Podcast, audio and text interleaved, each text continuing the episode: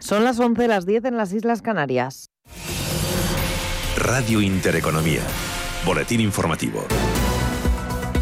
Buenos días. Reunidos en Salamanca los presidentes autonómicos y los miembros del Gobierno para debatir sobre el reparto de los fondos europeos, la campaña de vacunación, los efectos del COVID o la estrategia nacional frente al reto demográfico. Conferencia de presidentes con una ausencia destacada, la del catalán Per Aragonés, quien ha explicado que su intención es mantener una interlocución bilateral con el Ejecutivo Central, ausencia que ha generado la crítica de algunos de sus homólogos, que en la entrada expresaban así sus expectativas y reclamaciones en este encuentro. Escuchamos por este orden a Guillermo Fernández Vara, Chimo Puig, Isabel Díaz Ayuso y Alberto Núñez Feijo. Que sigamos vacunando, que sigamos haciendo buen ritmo, que el país siga creciendo, que se siga generando empleo yo creo que lo importante no es quién, quién no viene porque viene, lo importante es que estamos aquí y ya está. Siempre hay trato preferente para las comunidades, primero insolidarias, pero sobre todo desleales con España, las que más aportamos, las que siempre estamos ahí, eh, normalmente nunca somos escuchados. Yo pediría un poco de, de respeto por la concurrencia y de respeto por la transparencia en la asignación de fondos. No sabemos cómo se asignan, no sabemos cuáles son los criterios y además siempre ganan unos y pierden otros. Y en el plano económico, protagonismo para el sector bancario, los cinco grandes bancos españoles, el Santander, BBVA, CaixaBank, Sabadell y Bankinter lograron un beneficio neto de más de 11.100 millones de euros en los seis primeros meses del año. Superan ya lo peor de la pandemia del COVID y con el regreso al pago del dividendo en el horizonte. Y no dejamos las entidades bancarias porque Unicaja y Liberbank han culminado su fusión. Da lugar a la quinta entidad financiera española por volumen de activos. Desde los sindicatos muestran su satisfacción por esta operación y apuntan a que las salidas serán pactadas. Escuchamos a Rubén Miguel de Andrés, secretario general de UGT consideramos que va a haber salida. Ahora bien, hasta ahora la empresa y el presidente en cabeza nos han dicho que serán salidas no traumáticas y pactadas. Eso nos da mucha confianza. Y en este momento toca mirar a los mercados, unas platas europeas que siguen operando con recortes. Tenemos al IBEX 35 cayendo un 0,66%. Cotiza el selectivo español en los 8.727 puntos. La de hoy es una jornada intensa en materia de resultados y estamos viendo un desplome del 8% para Fluidra, que hoy presentaba cuentas. También entre los más bajistas encontramos a Farmamar con un recorte del 4,8% y a IAG que se deja un 3,5% también después de haber presentado cuentas. En verde, 11 valores del IBEX, lo mejor se lo está llevando Telefónica, que gana un 2%, Viscofan, que está subiendo un 1%, lo mismo que Merlin Property. Si nos fijamos en los bancos en los que han presentado cuentas, tenemos en positivo al BBVA, pero eso sí muy plano, rebote del 0,02%. En el caso de CaixaBank opera con recortes de casi el 2%. Miramos también dentro de los mercados a los futuros americanos, recortes generalizados para el Dow Jones de un 0,25%, el SP500 está dejando su futuro un 0,66%. En el caso del Nasdaq tecnológico, la caída es del 1,16%. Otras noticias.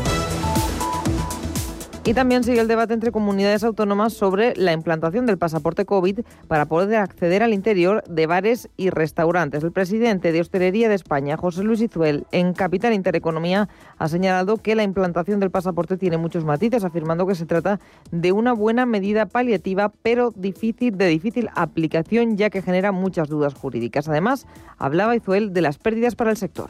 Lo cierto es que en términos de cifras, nosotros habíamos eh, estimado entre el 20 y 30% de descenso de cifras sobre los datos del 2019 y estamos en este momento en torno al 35. Esto llevado a cifras reales, pues hablamos en torno a 10.000, 11.000 millones de euros, lo que va a dejar ingresar la hostelería eh, a lo largo de este verano. Y en cifras de, de turismo estaríamos hablando de 21.000 millones de euros hasta aquí las noticias. La información regresa dentro de una hora. Se quedan escuchando Capital Intereconomía.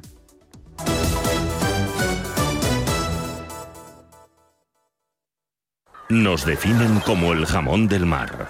Nuestras anchoas son cantábrico en estado puro. Somos esfuerzo, artesanía y dedicación. Defendemos con uñas y dientes los puestos de trabajo en nuestra tierra. ¿Sabéis quiénes somos? Somos Anchoas Codesa, maestros conserveros desde 1976.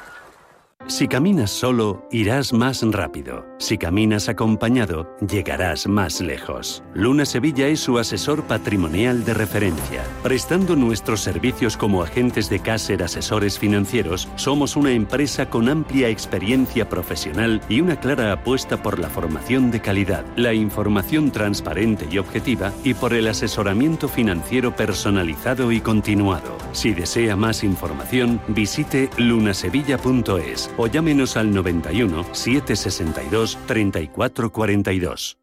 ¿Estás preparado para vivir unas vacaciones emocionantes? Viaja a través del mejor cine. Esta semana disfruta en la gran pantalla de Cinesa de Jungle Cruise, Tiempo. Vive una aventura fantástica por el Amazonas o descubre el lado oscuro del paraíso. Consulta cines, horarios y calificaciones en cinesa.es. Este verano tu destino es Cinesa. Si te gusta el séptimo arte, Vivir de Cine es tu programa. Dirigido y producido desde Hollywood por José Ignacio Cuenca y presentado por María Ayer. Toda la actualidad del cine, estrenos, festivales y críticas, sin olvidar los clásicos. En la madrugada del viernes al sábado, de 1 a 3, Vivir de Cine, en Radio Intereconomía.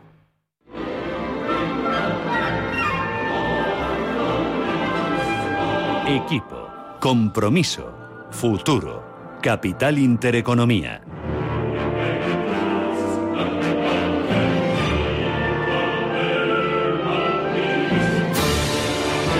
Turno para irnos a Tokio, como siempre a esta hora del mano de Estefanía Muñiz para repasar la jornada que está en marcha todavía de este viernes en los Juegos Olímpicos. No está yendo nada bien, llevamos una semana, Estefanía, que, no sé, no sé qué pasa. A ver, que ¿algo bueno hoy? Yo no sé qué está Poco, ¿no? pasando, Rubén. Algo bueno, pero no tanto como nos lo esperábamos. De momento, el día empezaba con varias opciones de medalla que nos han- se nos han ido yendo de las manos conforme avanzaba la mañana. La primera en boxeo. Kazi Halidov se queda fuera por KO en el tercer asalto contra el ruso Kataev, así que el español solo se puede conformar con el diploma. Sin embargo, una de las modali- modalidades que sí opta a medallas, precisamente esta, la de boxeo. Nos queda la esperanza con Emmanuel Reyes, que se enfrenta hoy mismo al cubano Julio Lacruz en los cuartos de final de los pesos pesados. Eso es una buena noticia entre tanta mala, ya que en el tenis, la dolorosa derrota de Pablo Carreño le ha costado la final, bueno, le ha costado medalla contra el ruso Kashanov por 0-2. Sin embargo, aún le queda disputar el, partido contra el bronce, que depende del perdedor del partido que se está jugando ahora mismo eh, entre Djokovic y Ceferev. En balonmano también la primera derrota de los hispanos en estos juegos, 31 contra 37 contra Francia. La defensa española se ha visto claramente superada por el poderío ofensivo francés, pero aún así tienen la clasificación asegurada y queda por determinar la posición en el grupo. La última jornada sí es cierto que les toca contra Argentina, así que veremos lo que pasa por ese lado. En vela, Jordi Chamar y Nico Rodríguez, representantes de, de la vela, son cuartos en la clasificación general. Se han colocado a seis puntos de la plata y a uno del bronce, pero aún le quedan cuatro regatas por disputar, así que a lo largo del día veremos lo que ocurre en esta clasificación. Las españolas en el partido de vóley playa que acaban de acabar, de acabar el, el femenino, Lili Fernández y Elsa Vaquerizo se han visto derrotadas por las chinas Chue y Wan por un 0 a 2. De todas formas, disputarán la ronda previa contra el tercero de otro grupo y veremos en qué posición quedas, aunque el pase directo eh, a priori está imposible. Eh, eso es lo que se ha disputado hoy. Actualmente queda el partido de boxeo, que sí optamos a, a medalla, y el de atletismo por mil metros masculinos, que sería la final de Carlos Mayo. Actualmente, bueno, no son muy buenas noticias, pero nos quedan esperanzas, Rubén. Vamos a ver si hay suerte. Gracias, Estefanía. Vamos a hablar de turismo, a ver si aquí podemos contar algo positivo. Tampoco se crean que mucho, ¿eh?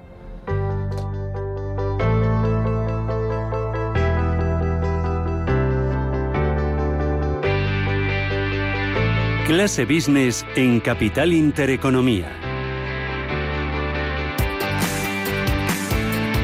A ver si levantamos cabeza también en el turismo. Domenech Biosca, presidente de Educatur y de la Asociación de Expertos en Empresas Turísticas. Muy buenos días, ¿cómo estás, Biosca?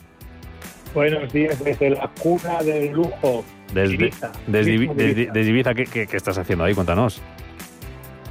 Mira, eh, hoy y mañana estoy en el Partido Popular. Tiene una buena idea de juntarse sector público. Biosca, una cosita, estás con manos libres, te oigo muy de fondo, un poco entrecortado, a ver si lo podemos recuperar. Es un poquito el sonido de manos libres. Ah, que- el medio seguro. Venga, voy, voy, voy saludando a Fernando Tomás mientras, nuestro experto en turismo. Fernando, ¿cómo estás? Buenos días. ¿Qué tal, querido? ¿Qué Pues bien, tal? la verdad que a ver si podemos dar alguna noticia positiva. ¿eh? Tú me dirás, ¿tienes algo positivo? Pues no tengo ninguna. Me ¿entiendes? Lo único positivo es que nos cuente ahora qué hace en Ibiza nuestro querido amigo No, Biosca. positivo no sé, pero envidia nos va a dar un rato. Maribel Rodríguez, vicepresidenta del Consejo Mundial de Viajes y Turismo. ¿Qué tal? Buenos días, Maribel. Muy bien, os veo muy, muy negativos. Hay que mantener siempre Venga, poco a la- ver, el optimismo y la esperanza. Levántanos en ánimo, porque entre lo de los Juegos Olímpicos y lo de los viajes y las restricciones estamos un poco perdidos. Dinos algo positivo, Lo de los Juegos Olímpicos. Bueno, lo de los Juegos Olímpicos que hay que creérselo y España tiene que creérselo ¿Qué se para poder creer? ganar Si esta no- y no si- solamente si nos esta están dando medalla. por todos lados, yo una semana que, que no veas. Bueno, pues lo- se, abren fronteras, se cierran fronteras. La mejor noticia es que los británicos pueden viajar y luego no hacer cuarentena y eso se va a notar y se está notando. Eso no tenemos nada que decir, no, no hay que quejarse de ello porque obviamente es una realidad. También, bueno, pues hay eh, dificultades con Estados Unidos. Ahora que ha vuelto a decir que España pasa a un lugar más negativo. Uno, lo, lo que siempre comentamos, importante comunicar bien y adecuadamente. España no está peor que Holanda. España no está peor que otros países pero lo comunicamos tan alto, tan alto, tan alto, que claro, al final se lo acaban creyendo. No podemos echarnos piedra en nuestro propio tejado. Tenemos un país seguro que cumple todas las condiciones de health safety, tenemos los protocolos, la gente está vacunadísima, es uno de los países del mundo liderando la vacunación internacional. Lo contábamos antes con Jonis Virbilis, el representante de la Comisión eh, Europea en, en España, el portavoz de la representación eh, de la Comisión en España. Eh, me decían el otro día sobre esto, Maribel, sobre Estados Unidos y la reapertura de fronteras, por ejemplo, en Reino Unido de aquí, que, Biden de momento no abre la mano, que hemos sido un poco pardillos con, con Estados Unidos, que a ellos les hemos dejado venir eh, rápido enseguida y sin problemas, pero que nosotros ir para allá, mm, de vuelta difícil. Y que teníamos que haber sido un poco más Bueno. duros o, o esperar, a- al menos haber sido un poco más duros para, para que el pulso no fuera solamente hacia un lado. Mira, como todo Rubén en la vida, que hay que poner en la balanza lo, lo que se gana y lo que se pierde. Y yo creo que España pierde más no recibiendo turistas norteamericanos No. que Estados Unidos no recibiendo turistas españoles o, o- o empresas españolas. Con lo cual, lamentablemente, tenemos que a veces pues, tragarnos este sapo, porque para nosotros es muy importante tener turistas de este calibre, que tienen un alto nivel adquisitivo, que invierten, bueno, que, que consumen de otra manera, que se alojan, están acostumbrados a pagar una tarifa media mucho más alta y todo esto al final se repercute en cualquier hotel, en la sociedad, en el, en el alojamiento que- en el que elijan.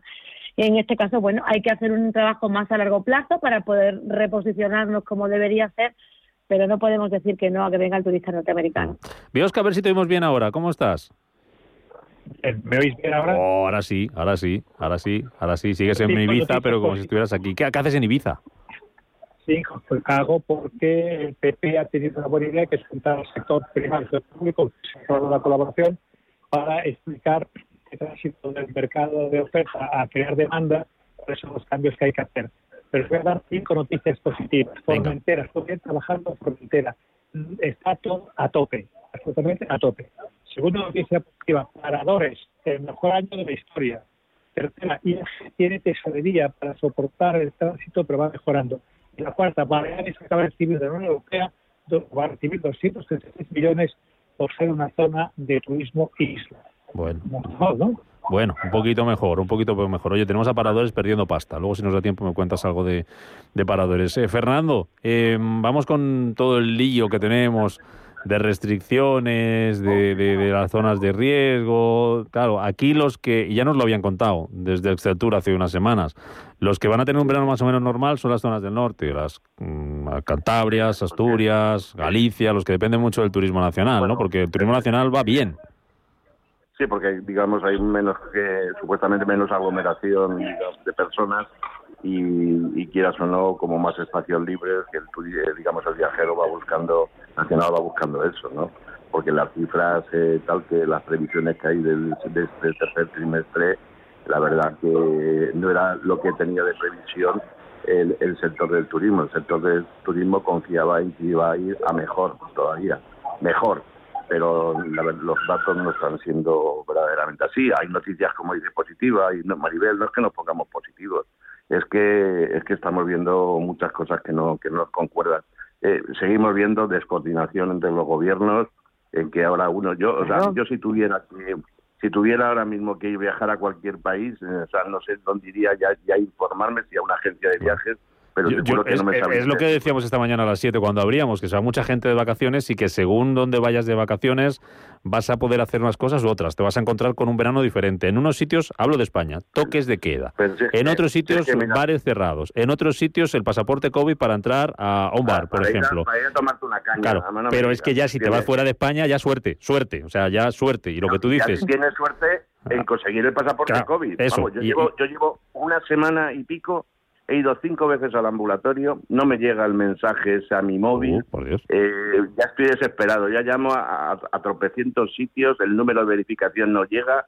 eh, y llego ahí una señorita y me dice, es que yo de esto, digo, ¿y usted ¿para qué leches está usted aquí en la ventanilla informando? O sea, ya esas dificultades y tal. Eso sí, nuestro presidente saca pecho, dice que vamos la primera economía, ¿me entiendes?, en surgir, que vamos los mejores en vacunación, y, y- pero no dice otras cosas. Se ha colgado medallas, no las que no vamos a ganar en los Juegos Olímpicos. No, sí, yo no digo que no se las tenga que poner, pero lo que tienen que hacer algo, sobre todo, digo, coordinación. Coordinación entre los distintos estamentos para que haya eh, esos mensajes de confianza, lo que decía Maribel.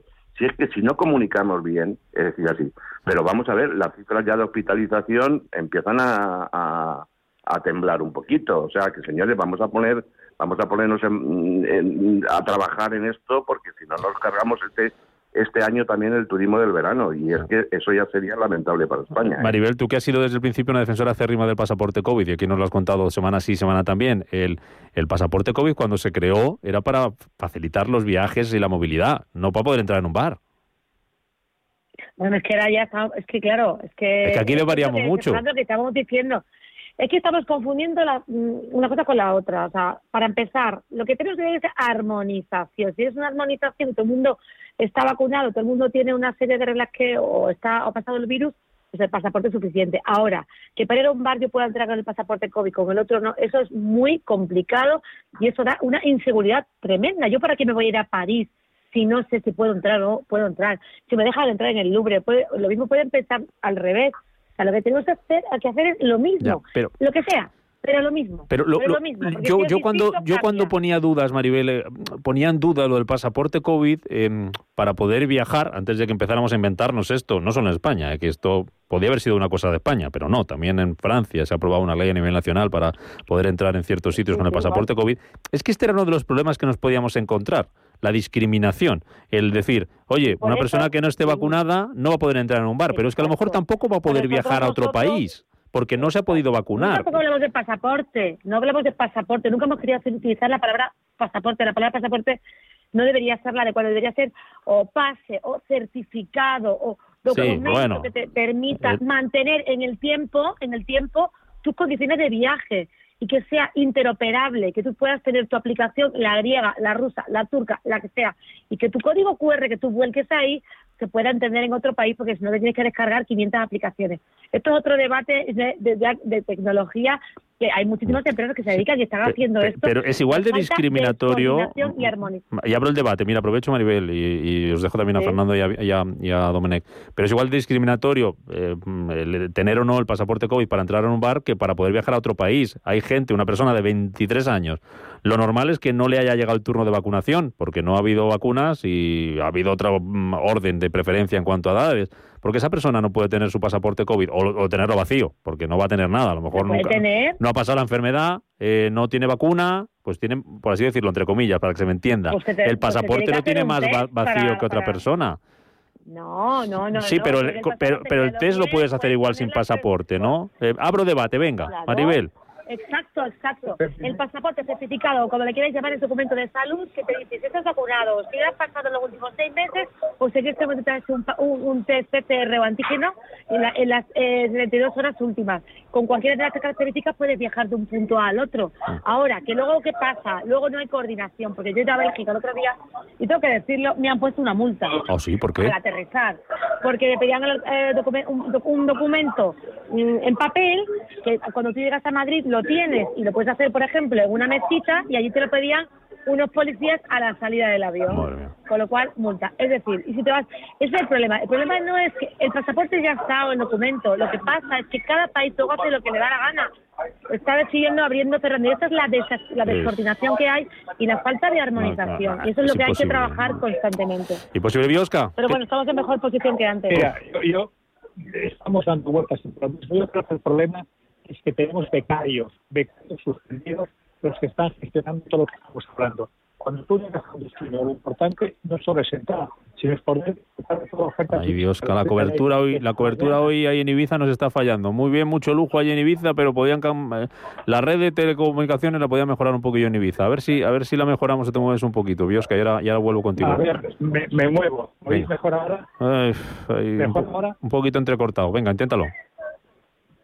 No digo que que nos, nos rodean becarios. Mucho discurso, pero son becarios, porque lo importante no solo entrar a un destino, entrar en Ibiza, sino que sepa yo ya tenga dónde puedo y cómo ir y cómo sacarlo. A mí me ha sorprendido que bajando un avión en Ibiza de unas colas enormes, echando sus papeles para poder, para poder entrar, ¿no? Pero entrar a Ibiza. Sí, se te, Biosca, Biosca, lo dejamos hoy aquí, lo dejamos hoy aquí, Biosca, porque no, no te estamos entendiendo, así que vaya bien la conferencia y nos la cuentas más adelante. Gracias, Biosca, como siempre. Fernando, tu opinión sobre el pasaporte COVID antes de hablar de otras cositas.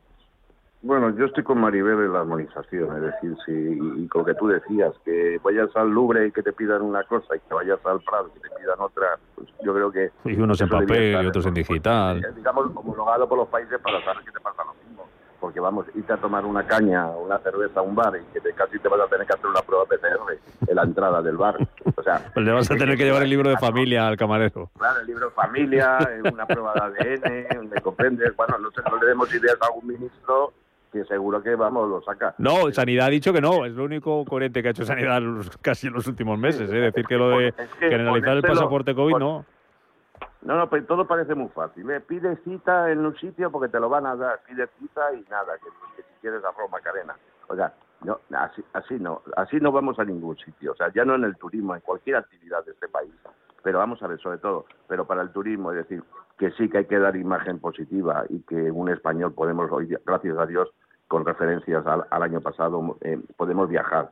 Y, y podemos viajar, como decía Maribel, con seguridad. Pero hay miedo, hay miedo. O sea, yo he consultado con algunas agencias grandes y, y había una, un incremento en las reservas y ahora se están produciendo cancelaciones. Eso, eso, es, eso es Pero evidente. son menores ya. ¿Eh? El miedo es Sí, lo peor. estamos viendo, tienes toda la razón, pero El miedo es lo peor que para el que desde turismo. luego la confianza, la falta de confianza es lo que lo que determina lo que va a pasar, obviamente. Lo bueno es que tenemos que tener, y yo sigo insistiendo en que ser positiva independientemente de que habrá picos, esto no se ha acabado, va a durar mucho, pero ya estamos aprendiendo, estamos mejorando, las pinta mucho mejor, en Estados Unidos están ya muy contentos, la economía va muy bien, esos mm, pueden venir a visitarnos cuando quieran. Ojalá hagamos los mejores deberes del mundo para recibirlos. Nos falta Asia, un mercado importantísimo de larga distancia para España, pero muy, muy importante Ese también va, a para Europa. ese va a tardar más en recuperarse, ¿no, Maribel? ellos están recuperados dentro, China está perfectamente recuperado, venir. están a niveles mm, En venir en igual venir, por más. supuesto, porque hasta que no vean, porque son muchos, tienen mayor aversión al riesgo Sí. Que, que, por ejemplo, los europeos. Luego ya sabes que por, por- va por barrios y cada parte del mundo tiene una característica diferente para viajar o no. Y en el caso de los chinos, por ejemplo, o Asia, ellos están, tienen mayor aversión, pero allí están funcionando perfectamente. Obviamente el sudeste asiático ahora ha dado un bajón, hay muchísimos casos, con lo cual la única solución es la Te escuchaba. vacunación, ayudar. Y tenemos responsabilidad, las diferentes empresas también, de poder empujar empujar de poder empujar la vacunación a nivel eh, global y eso es una responsabilidad que tenemos también los países España por ejemplo a esos países a los que queremos que sus viajeros vengan pues apoyarles si son países de Latinoamérica por ejemplo muchos países ya lo están haciendo y esto es una recomendación para que todo el mundo esté ya listo y preparado para viajar Ya. Eh, Fernando, para hablar de empresas, hoy tenemos las cuentas de IAG con esas pérdidas de más de 900 millones en el segundo trimestre. Son menos que el año pasado, evidentemente, pero todavía son unos números rojos con un agujero tremendo. Todo esto mm, eh, esperando a ver qué pasa con la fusión entre Iberia y Europa y hay cambio en Europa, que ha sustituido a María José Hidalgo, que es la hija bueno, del, sí, de del dueño como consejera delegada. Ahí está un poco revueltillo. Bueno, yo creo el- que es una decisión acertada, ¿eh? te lo digo sinceramente. Richard Clark es un gran profesional y también él puede hacer, eh, no, ya no frente a- al- impuesto por. ¿Quién por es este señor? ¿Quién? Lleva mucho tiempo en Europa, el nuevo ¿eh? CEO, el nuevo CEO. Prades lleva treinta y tantos años en Europa, es un gran profesional, muy, muy bien reconocido, aparte de una persona encantadora. Y, y- y creo que bueno que ha sido una buena decisión ponerle al frente porque está más en la en la gestión también es una buena decisión de, de Pepe Hidalgo al, al- al hacer un lado que no la hace de lado porque sigue siendo consejera de, de, de- de Globalia. Pero claro por un lado tienes lo de la, eh, el tema de Iberia que, pues, que la, la verdad que tienen unas pérdidas eh, millonarias. No solamente es Iberia es IAG IAG, sí. como sabes, está compuesta con cuatro com- cuatro compañías aéreas y eh, claro el, el tener 2.000 2.048 millones en el primer trimestre de pérdidas eh, suena suena como muy fuerte no o directamente A- aún así que dicen que no están de, eh, que no tienen que recurrir a financiación externa de momento porque tienen a, fin- a financiación adicional porque eh, digamos tienen las partidas presupuestarias bastante consolidadas pero si no se reactiva la actividad, eh, pues claro que tendrán que recurrir a financiación. Ojalá. También, por otro lado, dicen que están, están, y eso sí lo sé, están preparados para el momento que haya movilidad poder hacer frente a toda la demanda que haya. Ojalá esto se experimente, ¿no? Porque, bueno, aparte Luis Gallego al frente del, del conglomerado, pues supongo que estará haciendo una buena labor para que se recupere ese mercado, sobre todo, sobre todo también el, el mercado el mercado doméstico que sea más fácil para todo, todo viajar. Y en cuanto a Europa, bueno, pues están ahí todavía en espera de la fusión y, y bueno, que, que ojalá se consolide también para reforzar, porque hoy también está en, el tema está en la fusión de empresas, eh, que está tan de moda, claro, porque el sector, como yo digo, no hay comida para todos. Así es. Bueno, que nos vamos. Qué ganas de que haya movilidad y que haya normalidad. Biosca, si estás por ahí, que creo que sí, que nos oyes ahí al final. Sí, estoy escuchando perfectamente bien. Venga, pues un abrazo fuerte. Algo nos Biosca. dejamos, algo nos dejamos, Biosca, venga. Biosca, modera bien la mesa, ¿eh? Sí, sí, mira, os digo una cosa. Estoy ahora viendo en, Ibiza, estoy delante del mar, viendo pasan aviones. Llevo desde rato estos 15 aviones. Es decir, la gente viene, tiene ganas, muchas ganas, pero está al 50%. Pues a ver si, si va a venir. es una aviación comercial privada de lujo. Ah, Serán ves. aviones, aviones No, bien no. privados porque ha, ha crecido muchísimo también ese, ese segmento. Eh, se vuela mucho más y creo que aunque la recuperación no, no será homogénea, eh, la demanda va a aumentar y bueno, ya estamos en, en- mejor camino. Y bueno, seguramente que como con Luis Gallego al frente de IAG hará una grandísima labor. Ahora mismo, por ejemplo, Iberia y seguramente Vueling estén liderando esa remontada porque British Airways todavía no ha podido volar, aunque las noticias últimas del corredor ya entre UK y US- USA y Estados Unidos tan relevantes y tan importantes se pone en marcha, con lo cual son los mejores brotes verdes para, para el turismo, de, de- por lo menos para el último cuarto del año. Cuidaros mucho los tres. Domenech Biosca, Fernando Tomás, Maribel Rodríguez. Hablamos en, en septiembre. abracito. si. Un abrazo muy fuerte. Buenas vacaciones. Gracias. Buen mes de agosto. Viajad, viajad, chao.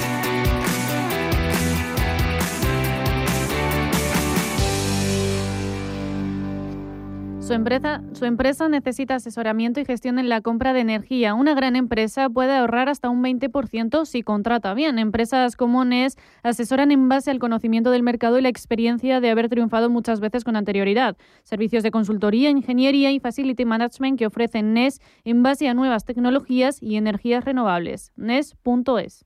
¿Buscas hipoteca y aún no has dado con la tecla? Descubre la hipoteca online del Santander, digital desde el principio y con un gestor personal que te acompañe y resuelve tus dudas hasta el final, para que puedas gestionarla desde donde quieras y cuando quieras, con información del estado de tu solicitud en todo momento. Compara, elige, encuentra, simula tu cuota y compruébalo tú mismo en bancosantander.es. ¿Tu hipoteca está contaminada por el IRPH? Recuperar tu dinero puede parecer complejo. Nosotros en Durán y Durán Abogados sabemos que es posible. Los resultados, un 99,9% de éxito, nos avalan. Contacta con Durán y Abogados.com. El IRPH para nosotros es cosa del pasado. Tenlo presente. Durán y Abogados.com. Mantén sana tu hipoteca. Cuidado con la sopa, que quema. Siempre hay alguien que cuida de ti. En Autocontrol, anunciantes, agencias y medios, llevamos 25 años trabajando por una publicidad responsable. Campaña financiada por el Programa de Consumidores 2014-2020 de la Unión Europea.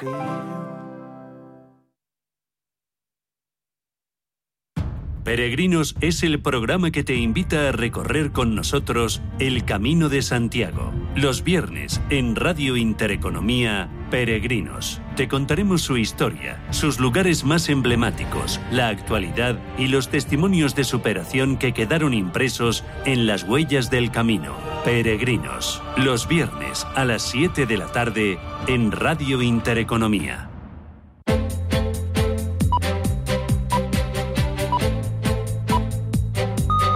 En Capital Intereconomía, Foro de Empleo. Once y media de la mañana, ahora menos en Canarias, de este viernes 30 de julio. Con media España pensando en las vacaciones, la otra media terminándola y alguno todavía por ahí que queda colgado a la espera de eh, si va, viene. Eh, vamos a hablar de empleo, que tiene mucho que ver con las vacaciones, dato de la EPA que teníamos ayer y letra pequeña de esa encuesta de población activa, que también la hay y que seguro que nuestros expertos la han visto y la han analizado y nos la van a compartir. Hoy con nosotros Sebastián Reina, profesor colaborador del Instituto para la Formación del Trabajo Autónomo. ¿Qué tal, Sebastián? ¿Cómo estás? Muy buenos días. Hola, muy buenos días. Bien, gracias. Y vamos a hablar también de teletrabajo, porque escribías esta semana sobre el teletrabajo. ¿El teletrabajo ha muerto viva el teletrabajo? Luego nos cuentas a ver ¿Qué, decías exactamente? José Canseco, experto en recursos humanos. Muy buenos días, ¿cómo estás? ¿Qué tal? Buenos días. Eh, tú eres de los que está ya en el norte, ya con la... has deshecho la maleta y estás allí con la sudadera puesta, seguro, pasando fresco. Mm, bueno, hoy sí, hoy hace fresco, ayer hizo bueno ¿eh? y, la semana pasada hizo muy bueno. O sea que yo animo a todo el mundo a venirse al norte y a Llanes, que es donde estoy. Bueno, pero poquitos, que luego se descubre aquello y se lía. Pues mira, eh, Llanes tiene unos 14.000 habitantes y ahora mismo, decía el otro día, por las antenas de telefonía móvil, que hay unas 250.000 personas. ¿Qué dices? ¿Y dónde se meten? Pues eh, en casas rurales, barbaridad. apartamentos vacacionales y estas cosas, y hoteles, claro. Qué barbaridad, oye, mira qué bien. Es que el turismo nacional, como hablábamos antes, este año responde. Otra cosa es el, turismo internacional. José Luis Fernández Santillana, director del Gabinete de Estudios de uso, Unión Sindical Obrera. ¿Cómo estás? Buenos días. Muy bien, estupendamente. ¿Todavía aguantando aquí en la capital? De momento. De momento. Bueno, de momento, ya veremos a ver cuándo nos escapamos. las noches no, no van fáciles. No, pero bueno, haces un poquito, abres las ventanas, un poquito de corriente y ya está, ¿no? Es decir, que depende cómo tenga la casa orientada. Eso sí. En este caso no es. La tuya bien, bueno, mira. bien. bien, bien. Bueno, me alegro, me alegro. Luego hablamos, como digo, de teletrabajo y de la vuelta a la oficina, o no, en septiembre. Hablamos de la vacunación. De, hay algunas empresas que están obligando en Estados Unidos, como Google o como Netflix, a sus empleados a, vacunarse. Lo primero, yo voy a pedir una lectura del dato de EPA que conocíamos ayer. Y más allá de los grandes números, de esos más de 450.000 puestos de trabajo que se crearon, esa bajada del paro en 110.000 personas, eh, ¿alguna cosita que hayáis visto por ahí? Letra pequeña esa que os gusta, que os gusta siempre. Sebastián, ¿tú con, con qué te quedas y qué, qué destacarías de ese dato a grosso modo general que conocíamos ayer por la mañana? Bueno, yo creo que era relativamente previsible, ¿no? Dentro de las previsiones que había de crecimiento de la economía, pues lógicamente tenía que haber un crecimiento bruto del empleo, ¿no? En el sentido de, que si la economía se va reactivando, el consumo es mayor, pues lógicamente eh, se van recuperando puestos de trabajo. Pero en ese sentido, pues es razonable. Yo creo que es un dato que no es para echar ninguna bandera ni para, digamos, eh, tener una, gran alegría, creo que es un dato normal de recuperación. ¿eh? Y lo peor, lógicamente, será que muchos de estos eh, creación de empleo que teóricamente nace, nace, diríamos, con contratos específicos, temporales y muy concretos para esa campaña, ¿no? y además tarde, ¿no? Es decir, ya para el mes de, en el mes de julio, ya hemos visto otros años que a finales de agosto eh, ya empieza a bajar otra vez eh, el empleo, porque lógicamente pues el periodo vacacional se va ya cortando. Eh, quizá este año pueda mantenerse un poquito porque hay más turismo nacional y por lo tanto se alargue quizá a lo mejor un poco, pero yo creo que en principio no hay mucho que resaltar, ya digo, sino simplemente es un poco lo, el, dato estacional clásico de, la época. Hombre, lógicamente, pues caracterizado por el hecho de que comparas con respecto al año pasado, que, que fue un año terrible, el verano, ¿no? Y en ese sentido, pues lógicamente el dato es positivo, ¿no? Pero, pero me temo que no hay ningún cambio estructural detrás de ese dato, nada importante que poder, eh, que poder analizar y mucho contrato temporal, mucho contrato de temporada. Mm. Canseco. Bueno, sí, mi, análisis es un poco parecido, ¿no? Eh, yo creo que los datos son positivos, pero eh, como decía el compañero, pues no hay cambios estructurales, tampoco se ha hecho nada para que haya cambios estructurales hay mucha estacionalidad en ese empleo. Siempre es positivo que haya un contrato más, pero esos contratos en su gran mayoría son contratos con cierta temporalidad. Leí ayer la cifra, mira, la voy a buscar, Canseco, leí ayer la cifra de contratos temporales que se había firmado que era mm, arrolladora respecto a respecto a los sí sí es muy alta ahora no lo recuerdo sí. un 76% ahí estamos muy bien, pues, muy bien. pues ahí la tenemos ¿eh? pues bueno eh, y bueno, eh, esperando que la senda positiva eh, que podamos tener, pues que, que, continúe hasta final de año siguiente con este crecimiento, también apoyados en los 30.000 empleos ¿eh? de, públicos que, que, el Estado va, mm. va a intentar crear y que bueno que poco a poco vayamos haciendo cambios estructurales de largo plazo, que es lo es lo importante, ¿no? Mm. José Luis, ¿tú, ¿tú qué lectura haces, José Luis, de la EPA de ayer? Bueno, yo creo que por lo menos está en la línea de las EPAs de los segundos trimestres, que siempre son teóricamente mejores para el empleo, sobre todo porque empieza a producirse ya la contratación propia de la estacionalidad y en este caso se ha notado muchísimo esa estacionalidad y por tanto la temporalidad eh, que va ligada a la misma, ¿no? Esto que estabas diciendo, ¿no? Pues prácticamente más de 300.000, casi 310.000 contratos de los que se han firmado han sido contratos temporales, un 76%, con lo cual eso estar pendiente de un hilo y la tasa de temporalidad se ha incrementado. Estamos por encima del 25% y eso supone duplicar la tasa europea y es lo que en Europa nos están diciendo que tenemos que mejorar, ¿no? Y luego a mí hay dos datos que me preocupan mucho. Uno, el enquistamiento de eh, los parados de larga duración. Es decir, en esta EPA lo que nos está diciendo es que hay 240.000 parados más de larga duración, es decir, que llevan más de un año en el desempleo, ¿eh? es decir, 240.000 parados que llevan más de un año adicionales a los que ya había. Es decir, ¿eh? decir esto es una de 240.000 personas que ha pasado un año y no han encontrado trabajo. ¿eh? Eso es muy fuerte y que hay más de 56.000 que están buscando su primer empleo. Es decir, tenemos, por un lado, un desempleo eh, estructural muy fuerte, eh, en gente que lleva más de un año sin buscar y encontrar trabajo, y luego un grupo de gente que se, ha que se ha incorporado a buscar trabajo, y eso tiene que ver mucho con el incremento de un par de 300.000 personas que se ha producido en la población activa. Y esto bueno, me parece que es un dato muy, muy, muy, muy relevante, ¿no? Desde el punto de vista de lo que es esta EPA y que hay que poner los pies en el suelo, ¿no? Y luego hay una, yo, a mí lo que me sorprende de todos estos números estadísticos son los, las denominaciones, ¿no? Es decir, nadie habla, o se habla poco de un dato que da la EPA, de que es una figura que son los ocupados que no han trabajado. Mm. Yo no sé si es una contradicción en términos, pero así lo denomina, ¿eh? Esos son un millón y medio. Esos son un millón y medio millones y medio de personas que no cuentan como parados, claro, eso es, está buena parte de la gente que está en los ERTES, por ejemplo. Ah, Entonces, al final, si yo sumo los desempleados, tres millones y medio, estos ocupados que no han trabajado, que es un millón y medio, me da cinco millones. Y eso estamos hablando de tasa de paro en torno al 20%, 21%. Bueno, vamos a poner las cosas claras. ¿eh?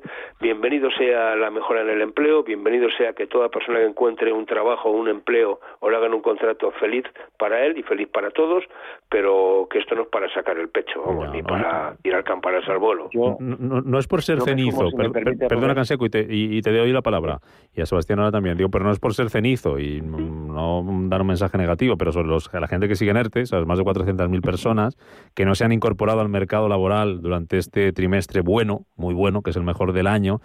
Eh, entiendo que cada vez que más que pase es una bala menos para volver a incorporarse a su puesto de trabajo, ¿no? Eh, no digo que, que, a ver, no todos los 400.000 van a dejar de trabajar en lo que lo están trabajando o lo que estaban trabajando hasta hasta marzo del 2020, pero las dudas entiendo que cada vez van a más, ¿no? De, decir, ¿cuándo me voy a incorporar? ¿En qué condiciones? ¿Y qué va a pasar con mi puesto de trabajo? Eh, ojo, yo lo dejo ahí, pero eh, algún día tendremos que meter ahí la mano. No vamos a estar prorrogando los ERTES. Nos decían desde Hostelería de España esta mañana en la entrevista Capital con José Luis Ezuel. Pues en la hostelería habrá que ampliarlos más allá de más allá de septiembre. pero, ¿hasta cuándo? ¿Hasta cuándo y, y, por qué? ¿Y hay algún motivo que nos lleve a pensar que aunque los ampliemos tres meses más en diciembre, por ejemplo, o en enero del año que viene vamos a poder reincorporar a esa gente del sector turístico, de la hostelería, al mercado laboral. Digo que no es por ser cenizo, pero es algo que hay que también plantearse, ¿no? Que, ahí va a seguir. Canseco, pedías la palabra ahí. Y luego Reina, venga. Sí, no. Yo, yo, yo, me, yo me sumaba a lo que decía José Luis. ¿eh? Eh, eh, sobre todo estas personas que están en ERTE y sobre el drama que supone eh, las personas con nuevo empleo que no tienen acceso a ese nuevo empleo y las personas que están parados de larga duración, porque es un drama muy importante y donde más importantes son las políticas activas de empleo y los cambios estructurales que podamos hacer en el mercado laboral y que bajo mi eh, humilde punto de vista no se están haciendo y no se están haciendo como se debía. Sobre lo que decís de los ERTE, yo creo que hay una casuística muy diversa. Eh, yo sí que creo que van a estirar las medidas hasta, hasta diciembre, si las cosas van como van, si siguen eh, levantando los índices de, infectados de COVID, pero con, eh, con menos peligrosidad, vamos a decir, para las, para las unidades de UCI y menos mortalidad, y por lo tanto vamos a estabilizar un poco la situación. pero hay una casuística muy diversa. Hay compañías hay compañías que claramente no van a sobrevivir, por supuesto, y de las cuales esos empleados pues van a ir directamente al desempleo, pero es que hay otras eh, que tienen un negocio que no es estacional y por tanto hasta septiembre-octubre no van a poder volver de forma adecuada a su, a su actividad. Y yo lo vivo además en primera persona con mi mujer. Eh, por lo tanto, cirugía, como hemos dicho en algunas ocasiones, ¿eh? y hacer cirugía con 400.000 eh, personas en el T, pues es muy complejo, pero yo creo que hay que hacerla. Igual que gestionar todos esos parados a larga duración, que son dramas muy importantes, mm. de los cuales hay familias detrás. ¿eh? Mm. Sebastián. Y con, y con, la complejidad que eso tiene de cara a una jubilación, perdón. Mm. Sebastián. Sí, sí, sí, vamos, me uno también, lógicamente, al análisis, ¿no? Pero sobre todo yo creo que detrás de esos 400 o casi 500 mil, ¿no? Que están en ERTE, pues hombre, hay un porcentaje muy importante que ya son los que nos van avisando que más o menos resueltos o superados los las, límites o las barreras jurídicas, pues las empresas están pensando que ya no van a recuperar. Eh, siempre lo hemos pensado, ¿no? Que iba a haber un, porcentaje importante que por desgracia no iba a poder recuperarse y por lo tanto iban a pasar, ya digo, eh, cumpliendo más o menos la barrera jurídica como se pueda, pasar a, o a o, a despido directamente. ¿no? Eso, por desgracia, sí va a ocurrir en algunos sectores que están más vinculados al turismo extranjero. Eso se está produciendo, yo por lo que he visto un poco en la costa, pues eh, hay muchos sectores de comercio, sobre todo hostelería, que, que están muy vinculados al, turismo extranjero, que, que, es un comprador, ¿no? En ese, que, el turismo nacional no, no, no funciona ahí y por lo tanto yo creo que ahí tenemos un porcentaje importante. Luego, por otra parte, hay otro porcentaje que imagino se irá recuperando, pero que está en sectores que no son de los más beneficiados, entre comillas, con los cambios que se están produciendo. Por otra parte, no olvidemos que parece que se nos olvida que los datos de contagio son muy malos y siguen siendo malos. Es decir, que, que, estamos ya trabajando sobre unas hipótesis de recuperación en base a unos datos de contagio que no esperábamos en esta época. ¿eh? Por lo tanto, lógicamente, todo eso va a tener eh, efectos eh, importantes y los está teniendo ya, de hecho. ¿no? Mm. Por lo tanto, yo sí creo, creo que por desgracia ahí hay una parte que se va a perder. Por otra parte, también, de todas maneras, sobre todo en la hostelería, se puede producir un hecho curioso, ¿no? Y es que puede haber personas en ERTE que por razones también del, modelo ERTE no pueden salir del ERTE y sin embargo otros que podrían contratar personal de hostelería especializado no puede contratar a esos trabajadores. Es decir, parte de ese empleo que no se encuentra en la hostelería puede venir de ahí, ¿no? De que la gente con más experiencia están en ERTE, ¿no? Y por lo tanto no, no pueden trabajar en otras empresas, lo cual habría que ahí que articular algún sistema, diríamos, de, traspaso, ¿no? bloquearnos a nosotros mismos. que hay, claro, Exactamente, si hay unas ofertas reales de, verdad, ¿no? Eh, y salvar esos puestos de trabajo se podrían perder, si no de lo contrario, por, por seguir en ERTE, ¿no? En fin, que creo que hay que darle alguna vuelta al modelo de, prórroga, diríamos, de los ERTE, ¿no? En este momento. Ya. Eh, bueno, teletrabajo, eh, lo que decía Sebastián ahora, de, claro, estamos con un pico de casos que no contábamos con ello. Eso no sé si va a afectar, vosotros me diréis también a la vuelta al trabajo presencial a partir de septiembre. Hay algunas compañías que ya han retrasado un mesecito, como Apple decir, no, en septiembre no, vamos a esperar a octubre para ver si mejora un poco la situación de la pandemia para incorporar a la gente de forma más o menos masiva al trabajo. Y ayer la EPA nos dejaba un dato sobre el teletrabajo que ha caído hasta los 1,8 millones de ocupados después de mm, superar los 3 millones de personas en lo más duro del confinamiento trabajando desde su casa, es un 9,4%. ¿Qué creéis que va a pasar con la vuelta al trabajo presencial y con el teletrabajo, José Luis, en el mes de septiembre? Bueno, yo creo que vamos a ver primero cómo evoluciona la pandemia, es decir, los datos no están siendo buenos, yo creo que eso va a ralentizar de alguna manera la vuelta generalizada física a los empleos Y yo creo que de todas maneras todo aquel que ha teletrabajado y a partir de los acuerdos que se han ido firmando, vamos, de hecho hasta primeros de este mes que se ha publicado la ley del trabajo a distancia y la gente tiene que haber firmado los determinados acuerdos, ahí lo vamos a ver, ¿no? Yo creo que todo aquel que pueda teletrabajar un par de días en casa y por tanto más o menos media jornada o un poquito menos de media jornada lo va a hacer. Eh, sobre todo los que venían haciéndolo y lo han venido haciendo sin incidir negativamente en la productividad, sino en algunos casos mejorándola, yo creo que eso va a seguir funcionando.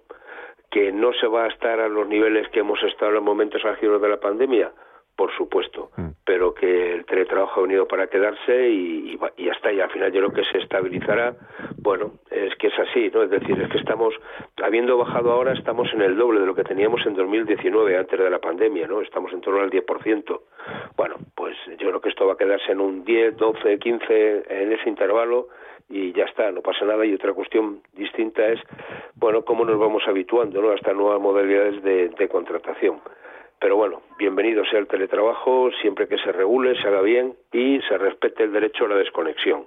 Esto me parece que es clave para, para aquello de la higiene mental, que no es una cuestión menor. Mm. Eh, Canseco, ¿qué crees que va a pasar con el teletrabajo? Eh, bueno, yo ya lo dijimos hace muchos meses, ¿no? De que el teletrabajo había crecido mucho, como era lógico, pero que al final era una goma con esa elasticidad y que iba a reducirse y luego iba a volver a, aumentar. Por lo tanto, ese 10, 15% que dice José Luis, a mí me parece adecuado. Hay mucha gente que está teletrabajando. Yo me fío, me fío 100% de los datos del INE, pero yo creo que hay mucha gente que está teletrabajando, no de forma pura, de forma mixta, ¿eh? un día, dos días, tres días a la semana. Las compañías a partir de septiembre por lo que yo conozco, las compañías que están en mi entorno van a adoptar dos días o están adoptando mayoritariamente dos días de trabajo presencial y tres días de trabajo en casa con las diferencias que hay en función de las actividades. Y eh, hay compañías donde los servicios son más eh, em, digitales, vamos a decir, o liberales y donde hay muchísima gente que se ha ido de vacaciones en junio, a finales de junio y está teletrabajando desde su casa, no de vacaciones sino teletrabajando. Ah. Yo creo que el problema de la reducción por parte de algunos empleados, puesto que los empleados piden teletrabajar, pero es verdad que hay un sector de los empleados que están pidiendo volver a trabajar físicamente. Y tiene dos razones. Una es que falta contacto personal y falta relación y por tanto eh, eso es una barrera para hacer determinados trabajos. Y la segunda, eh, con el mismo peso más o menos, es un 60-40 por las encuestas que hay, tiene que ver con los medios y con las herramientas que quizás no son las más adecuadas para hacer teletrabajo, para hacer videoconferencias o para hacer determinadas eh, funciones. ¿no?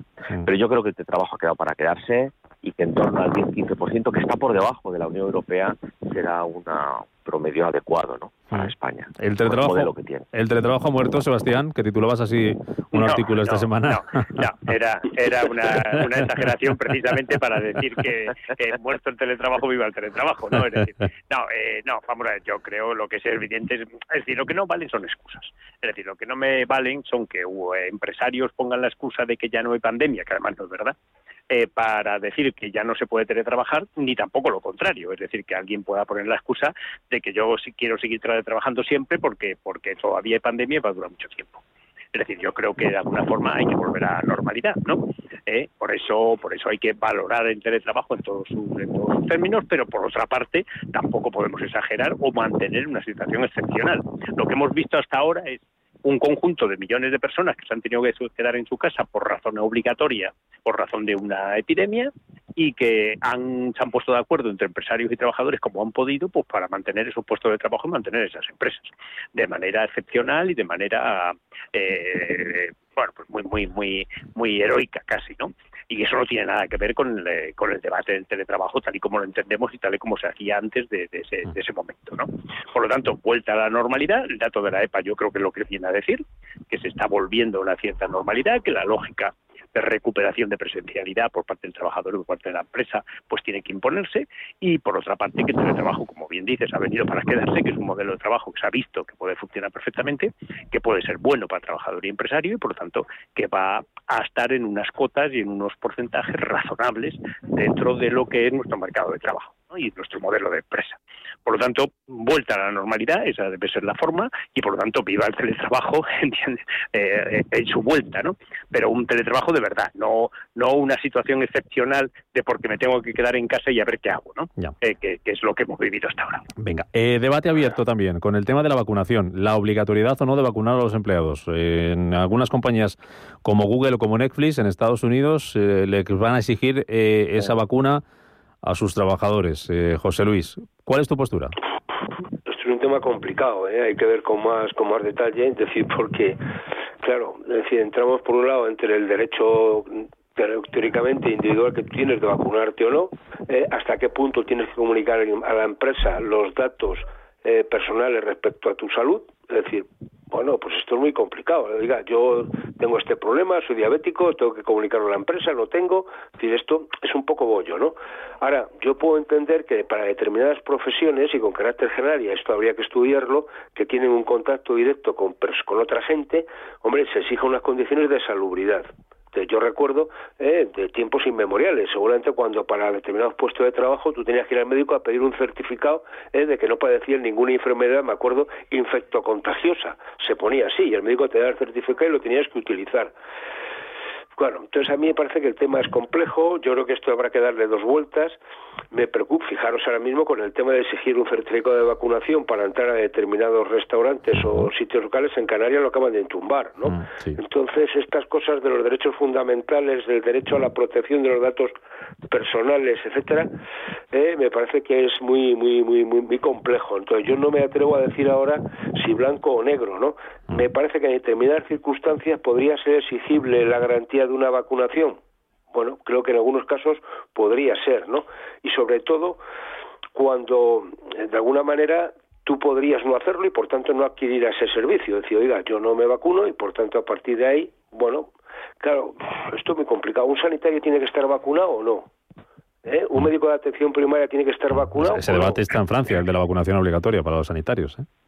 Claro, entonces me parece que el tema no es sencillo, yo creo que hay que darle dos vueltas, hay que ver cuál es el interés, aquí sí que hay que pensar en el interés, mm, digamos, eh, el bien común, eh, y menos eh, la cuestión personal, ¿no? Porque, pero bueno, fijaros que para, hasta hace poco, para viajar a determinados países te exigen un certificado de vacunación, no digo ya COVID, ¿eh? El tifus, malaria, etcétera. Entonces, bueno, vamos a ver, ¿no? Me parece, fijaros, a mí lo que me sorprende es eh, un poco la, digamos, eh, un poco cínicos que somos todos, ¿no? No sé si es el término apropiado, pero que para entrar a una determinada discoteca a mí me, no me dejen entrar si no llevo corbata o a determinados sitios no me dejen entrar por una cuestión de forma. Oye, pasaba con los zapatos cuando éramos jóvenes, si no llevar zapatos, no entrabas. Deportivo, claro. Eh, resulta que ahora, y esto no, ¿qué es más importante? ¿Ir con zapatillas o con, o con zapatos o estar vacunado o no estarlo? Me parece que, hombre, vamos a poner las cosas en su justo sitio, ¿no? Yo creo que esto ya hay que darle dos vueltas y tiene que ser objeto de un debate eh, mucho más amplio, más sosegado y desde luego pensando sobre todo en el bien de la gente, ¿no? Y la evolución de la enfermedad, ¿eh? Mm, terminamos con, con esto de la vacunación, Canseco y Sebastián. ¿Cuál es tu postura, José? Habéis dicho muchas cosas, ¿eh? Lo de las discotecas y los zapatos era un bulo, porque cualquier cualquier local con, con apertura al público tiene la obligación. ¿No te han tirado, no te han tirado nunca por llevar las zapatillas blancas? Eh, sí, sí, y he tomado muchos sitios que te ponen, José, reservado el ¿eh? derecho de admisión. Yo he ido a sitios que yo con corbata no me han dejado entrar. ¿eh?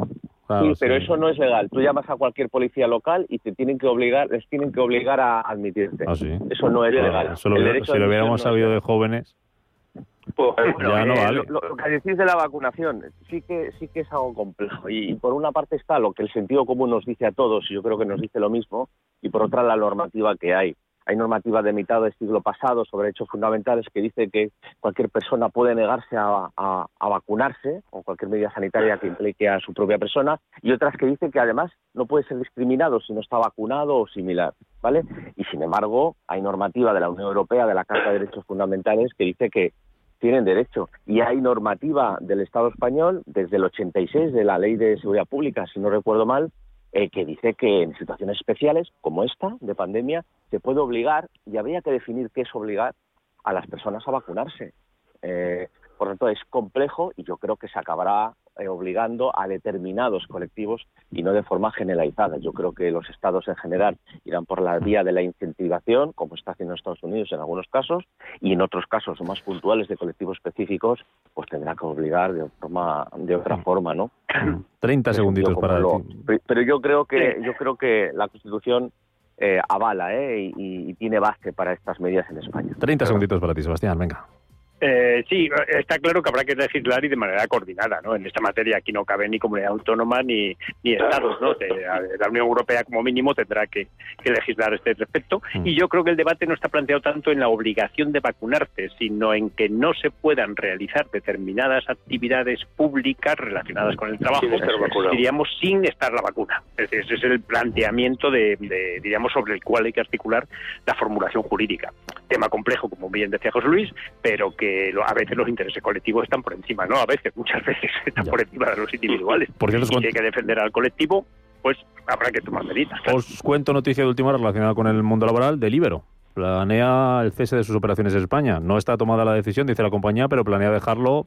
Tiene mucho que ver la entrada en vigor de la nueva ley Riders. Dice que es muy difícil alcanzar y mantener una posición de mercado de primer nivel en España porque eso requeriría un nivel de inversión muy elevado con un rendimiento potencial muy incierto a largo plazo. Hablaremos de esto. No sé si será la única eh, que tomará esta decisión de, con esa entrada en vigor de la, de la ley Riders, ese cambio de condiciones laborales de los autónomos a trabajadores que ya hemos analizado aquí alguna vez pues tendrá mucho que ver también en la decisión de otras compañías. Un placer eh, teneros por aquí, Sebastián Reina, José Canseco, José Luis Fernández Santillana, en este último foro empleo de la temporada. Descansad mucho, cargar pilas y en septiembre hablamos. Adiós, gracias a los tres. Un abrazo. Un abrazo, buen verano. Hasta luego, buenas Y 55 a las 11 de la mañana, quedan menos de 5 minutos para que sean las 12, mediodía en Canarias. Llegan las noticias, y sí, estamos en Capital Intereconomía. Llegan las noticias, después llega Rafa Jiménez con la media sesión. Nos vamos de fin de semana, volvemos el lunes, no a las 7, a las 8. Pongan un poquito más tarde el despertador, porque aquí estaremos a esa hora para contarles todas las noticias, lo que va a pasar en los mercados, el arranque del mes de agosto. Vamos a tener consultorio de bolsa, consultorio de fondos, de 8 a 11 de la mañana, sin parar. Ahí vamos a estar en directo tres horitas durante todo el mes de agosto con ustedes. Antes de irnos, como siempre, agenda de ocio para este fin de semana con nuestro compañero Mario García. Hasta el lunes, sean felices. Es algo que te pilla por sorpresa. Hola. Hoy llega a la cartelera española la nueva comedia de Paco Caballero, donde caben dos, una pareja atrapada en la rutina, una novia desesperada, un joven decepcionado por su última relación amorosa y un grupo de amigos con ganas de experimentar. Todos ellos vivirán situaciones descabelladas al acudir a un club de intercambio de parejas, donde no existen los prejuicios y el objetivo es vivir nuevas experiencias. El Museo Sorolla organiza hasta el 9 de enero una exposición que se acerca a los primeros años y a la pintura religiosa de Joaquín Sorolla y Bastida, una muestra comisariada por Luis Pérez Velarde y en el que también ha participado el Ministerio de Cultura y Deporte. Nacido en Valencia en 1863, Sorolla logró hacerse un hueco entre la alta burguesía con escenas en interiores sacros e iglesias barrocas de Valencia. Vengo de Moler Morena de Molinos la compañía de danza de la reconocida bailarina y coreógrafa Sara Cano participa en el Festival Veranos de la Villa con un espectáculo Vengo que podrá verse en el patio central del Centro Cultural Conde Duque durante hoy y mañana. Una pieza larga de danza ganadora del premio Max 2020 a Mejor Coreografía que toma como referencia la conocida letra de La Molinera que realiza un tributo al folclore visto desde la perspectiva actual. Capital Intereconomía. Más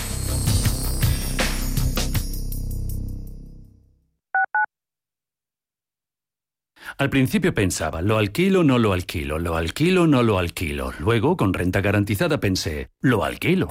Renta garantizada se encarga, te seguirá pagando la renta de tus inquilinos, aunque ellos no lo hagan, y se ocupan de la gestión del día a día. Infórmate en el 900 10 10 95 o en rentagarantizada.es. Alquiler garantizado.